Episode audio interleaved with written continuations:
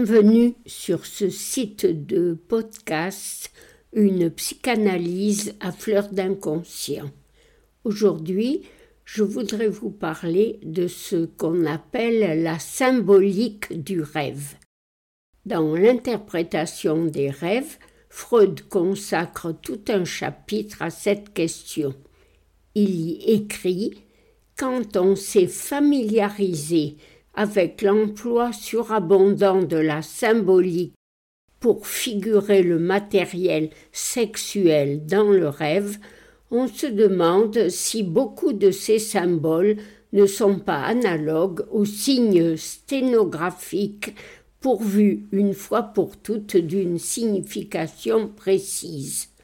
On est tenté d'esquisser une nouvelle clé des songes d'après la méthode de déchiffrage.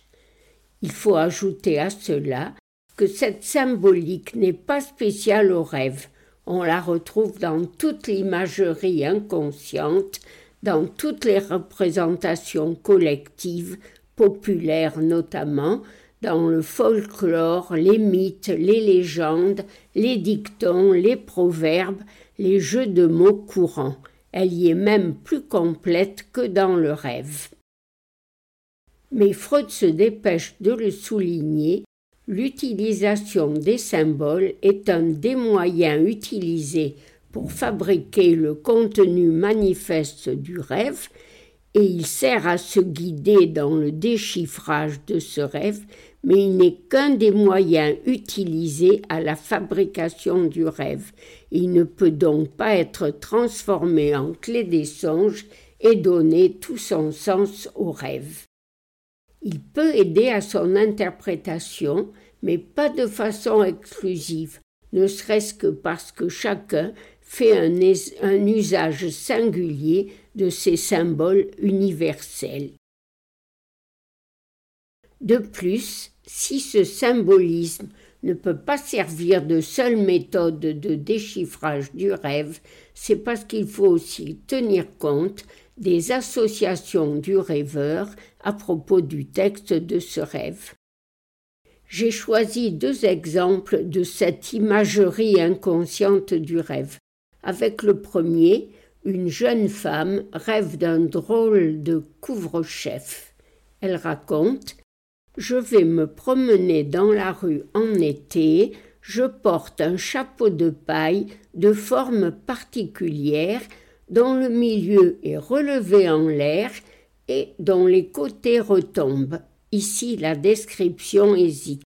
De telle sorte que l'un tombe plus bas que l'autre. Je suis gai et me sens en sécurité et en passant devant un groupe de jeunes officiers, je pense, vous ne pouvez rien me faire. Comme elle ne peut rien dire, me dire, euh, dit Freud, du chapeau de son rêve, je lui dis le chapeau doit être un organe génital mâle avec son centre dressé et ses côtés qui pendent. Il peut paraître bizarre que le chapeau représente l'homme, mais on dit bien unter die Obkommen, trouver à se marier, littéralement venir sous le bonnet, porter la coiffe. Je fais exprès de m'abstenir de toute interprétation au sujet des côtés qui pendent de manière inégale, poursuit Freud, bien que ce soit ces sortes de particularités qui guident le mieux une interprétation. J'ajoute quand on a un mari aussi bien doué, on n'a rien à craindre de la part des officiers, c'est-à-dire rien à désirer d'eux. Cela parce que ces fantasmes de tentation l'empêchent de sortir sans être protégé et accompagné. J'avais déjà pu à diverses reprises, en m'appuyant sur d'autres faits, lui expliquer ainsi son angoisse. La manière dont la rêveuse s'est conduite après cette interprétation est bien curieuse. Elle a d'abord retiré la description du chapeau et prétendu qu'elle n'avait pas dit que les côtés pendaient. J'étais trop sûre de ce que j'avais entendu pour me laisser convaincre. Elle s'est tue un moment, puis a trouvé le courage de demander d'où venait que son mari eût un testicule placé plus bas que l'autre, et si tous les hommes étaient comme ça. Ainsi s'expliquait ce détail du chapeau, l'interprétation était acceptée.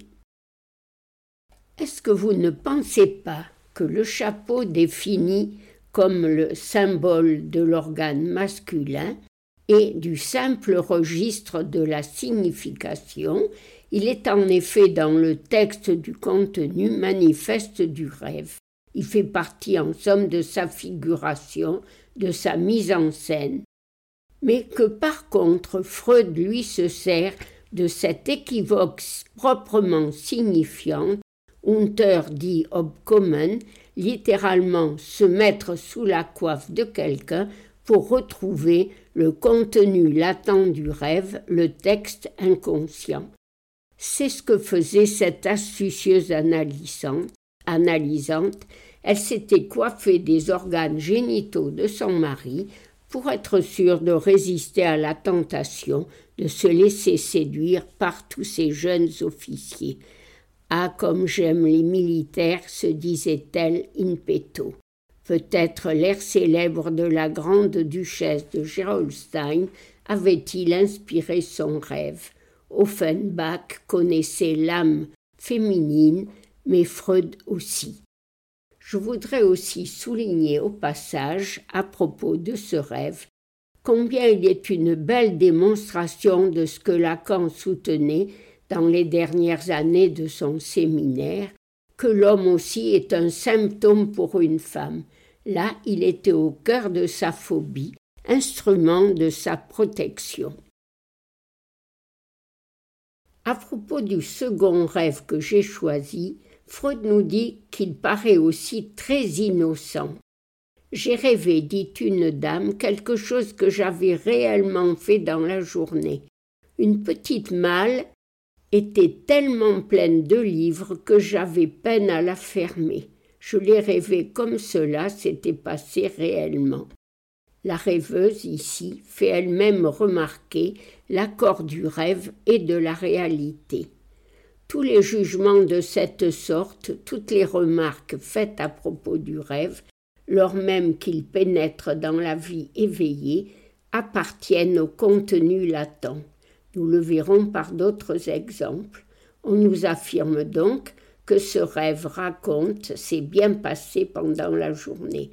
Il serait trop long d'indiquer comment on a eu l'idée d'appeler l'anglais à son aide pour interpréter ce rêve.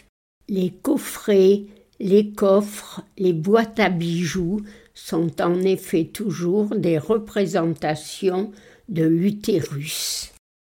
Bref, il s'agit avec cette box de nouveau d'une petite boîte qui a été tellement remplie qu'on ne peut plus rien y introduire.